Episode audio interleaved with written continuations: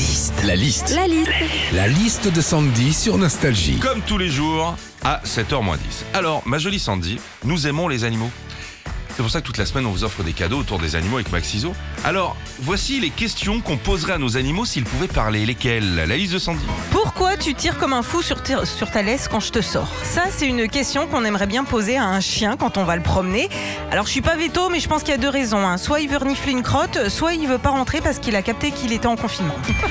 Beaucoup de propriétaires de hamsters aussi aimeraient leur demander pourquoi ils courent comme des dératés dans leur roue. Et ben j'ai lu ça, les hamsters sont des drogués du sport. Le sport est une nécessité absolue pour eux. Alors il y a une chose de sûre Philippe, c'est que jamais tu seras réincarné en hamster.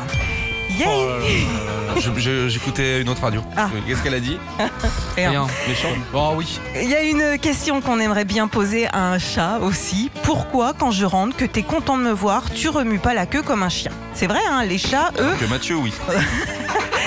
les chats, eux, pour montrer qu'ils sont contents de te retrouver, ils se planquent dans le placard à balai et dès que t'as passé la porte, ils viennent te becter un mollet. Enfin, dernière question qu'on aimerait poser à notre chien, c'est pourquoi quand je te sors, t'aboies sur les autres chiens et après tu leur renifles le trou de balle? Alors, c'est vrai, hein, c'est- c'est quand même fou de faire ça. Je, je sais pas. Euh, Mais et si on le faisait, peut-être Bah. essayons. Bah justement, nous les humains, hommes et femmes, généralement on fait l'inverse. Au début on se renifle le cucu et au bout de 10 ans on s'aboie dessus. Retrouvez Philippe et Sandy, 6h-9h sur Nostalgie.